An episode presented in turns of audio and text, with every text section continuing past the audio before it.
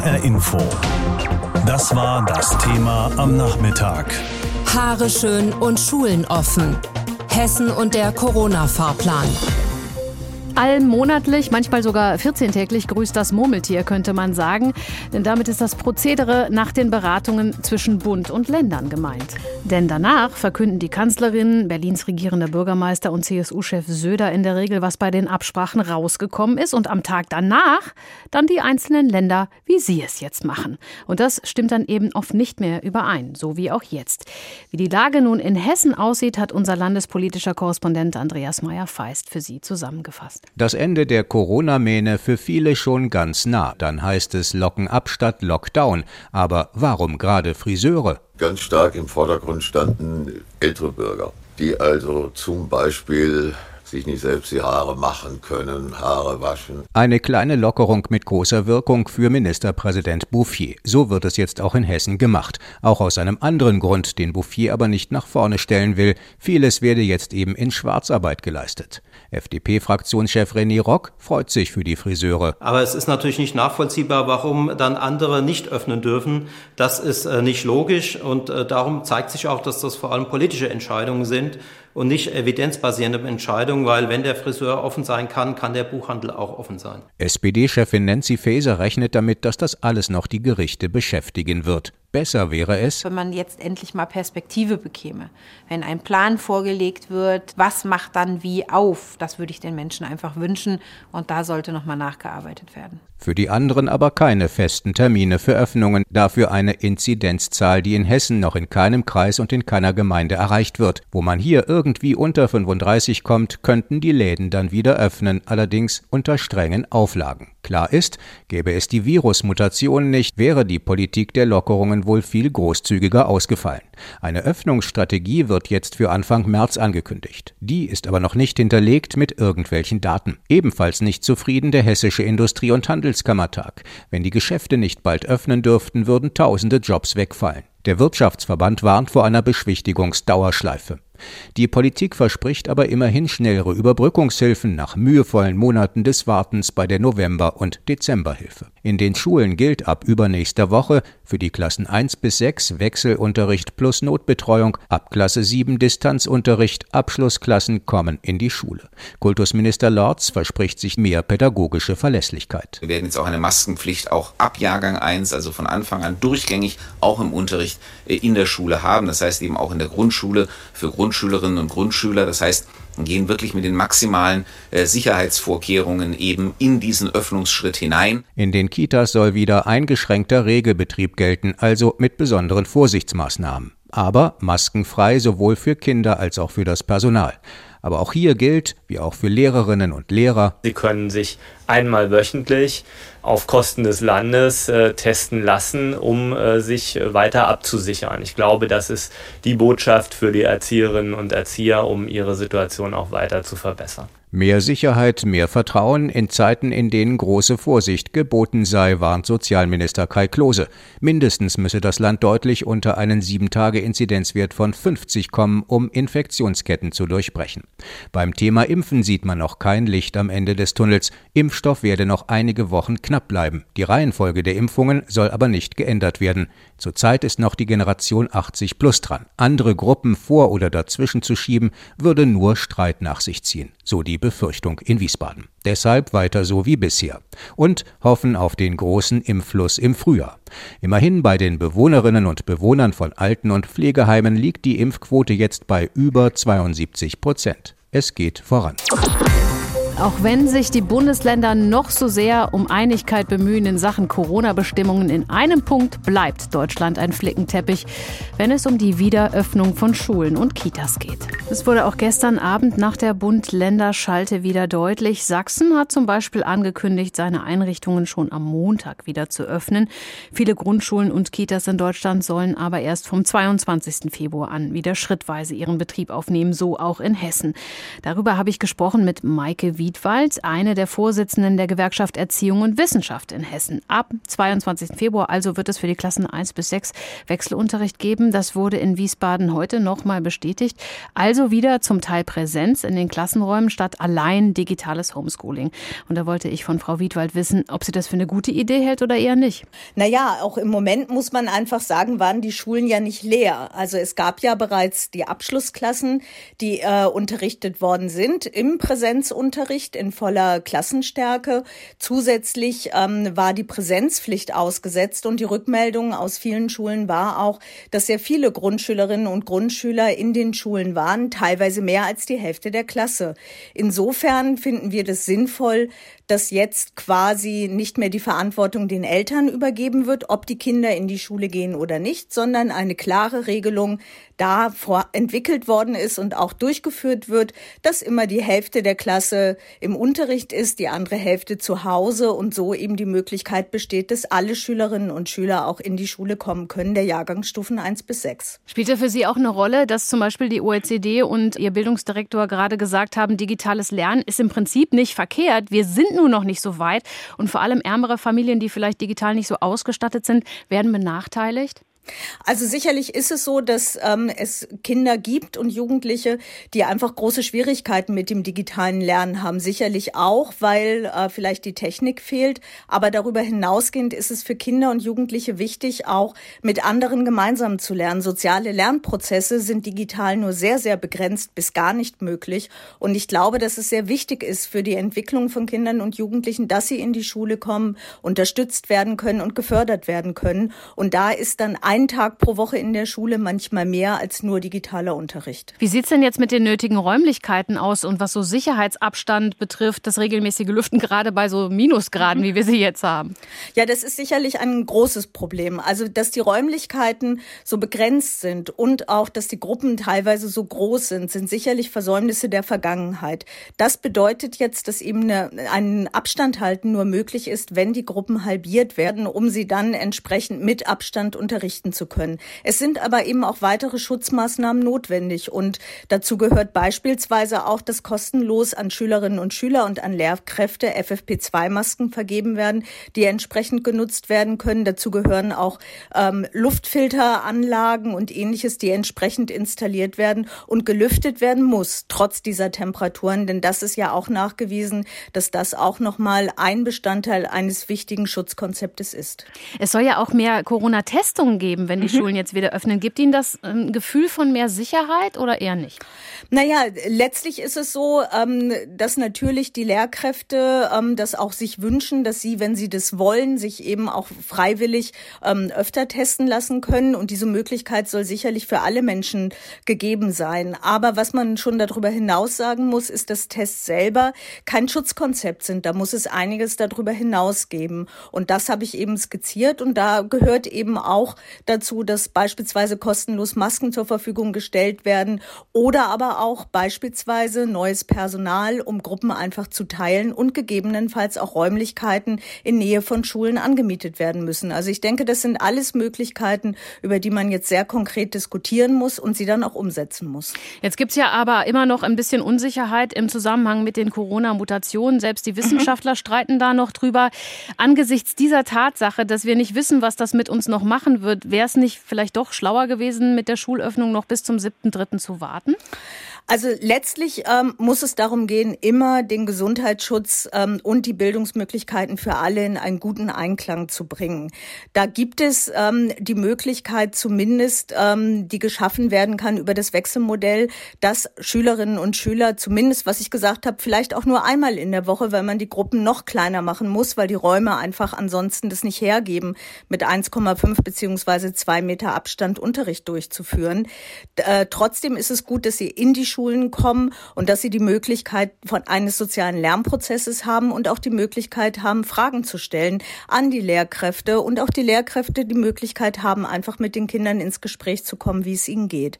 Dafür brauchen wir aber dann auch zusätzliches Personal und zusätzliche Räume und im Corona-Sondervermögen sind 150 Millionen Euro eingestellt, von denen die wenigsten Mittel bisher abgerufen worden sind für Vertretungslehrkräfte in den Schulen und die sind doch jetzt super aufgehoben, um gerade Schülerinnen und Schüler auch zu fördern, die in den letzten Monaten zu kurz gekommen sind. Und ansonsten gebe ich Ihnen auf jeden Fall insofern recht, dass es wichtig ist, einen Stufenplan zu erstellen, der Inzidenzwerte berücksichtigt, sicherlich noch weitere Bereiche darüber hinaus und es damit ermöglicht, dass allen transparent ist und alle auch eine Verlässlichkeit haben, wie es weitergeht und dass man jetzt zumindest die Grenze 35 ähm, als Inzidenzwert nimmt, halte ich auch für eine kluge Sache für weitere Öffnungsschritte.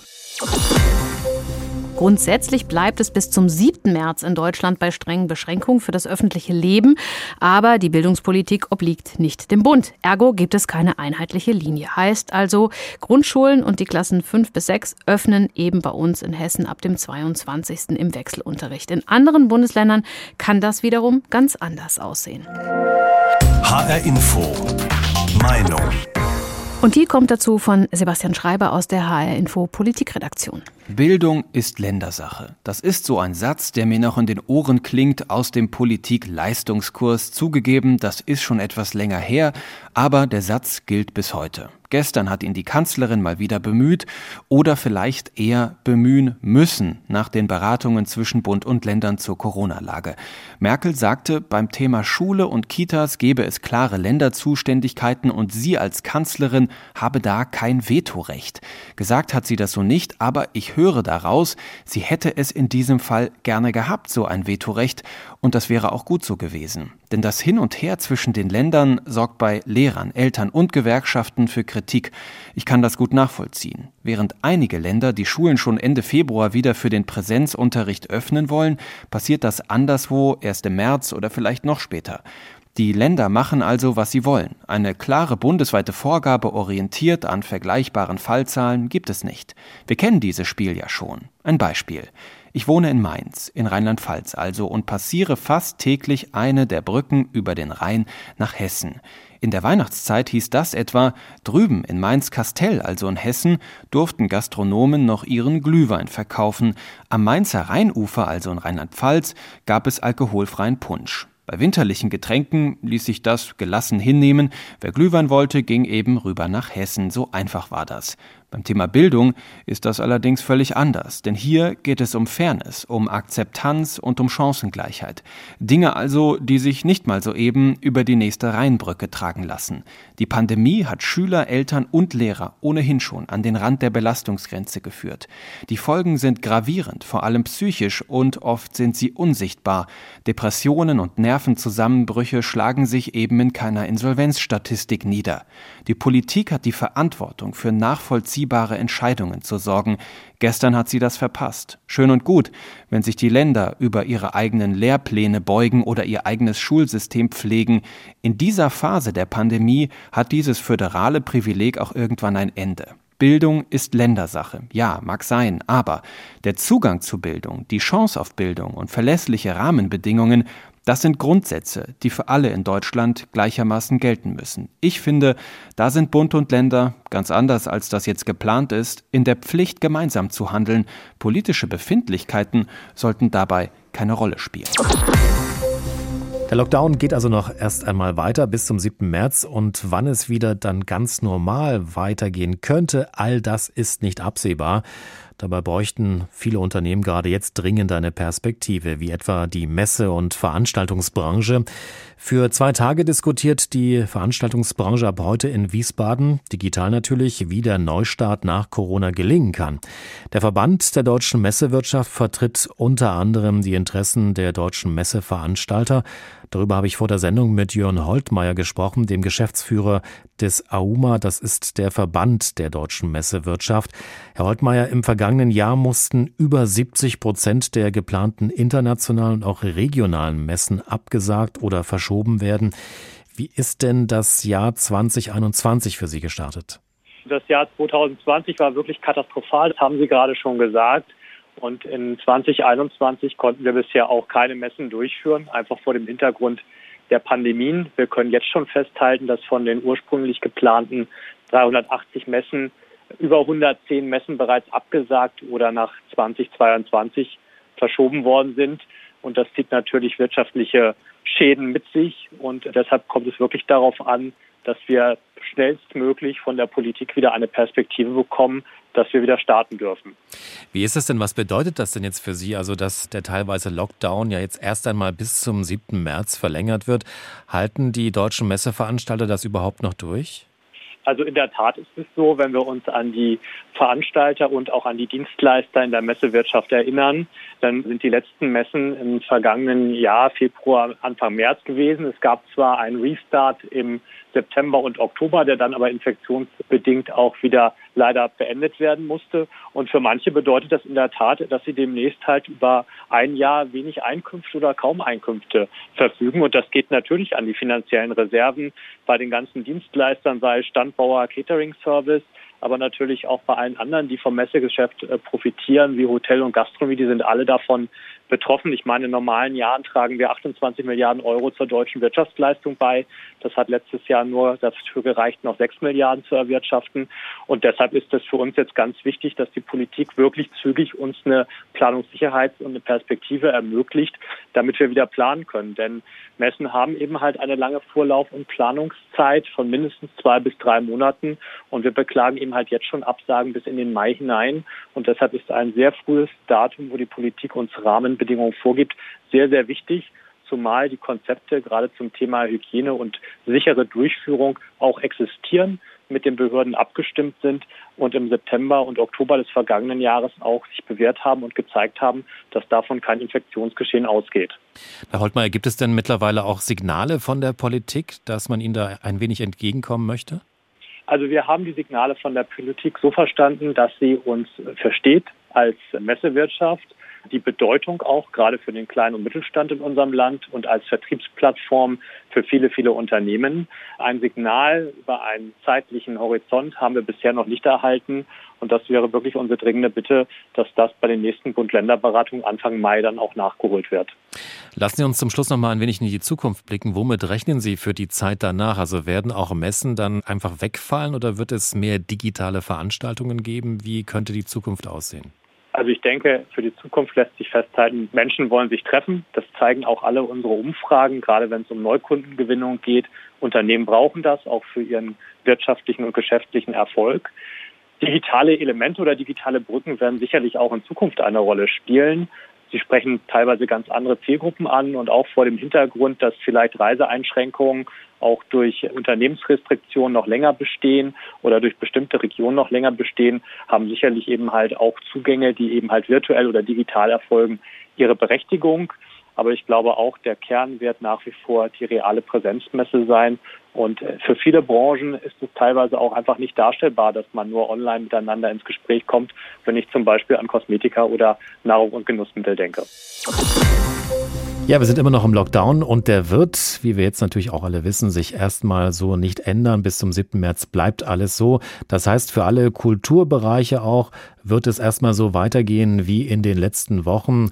Und äh, das alles geht natürlich auch den Leuten dort ziemlich auf den Keks. Aufführungen, Proben, Engagements, immer noch, all das steht auf der Kippe. Das trifft alle in der Kulturbranche ziemlich hart, vor allem aber die, die meistens im Hintergrund arbeiten, die Veranstalter, Bühnentechnikerinnen, Tanzpädagogen oder auch Musiker und Musikerinnen.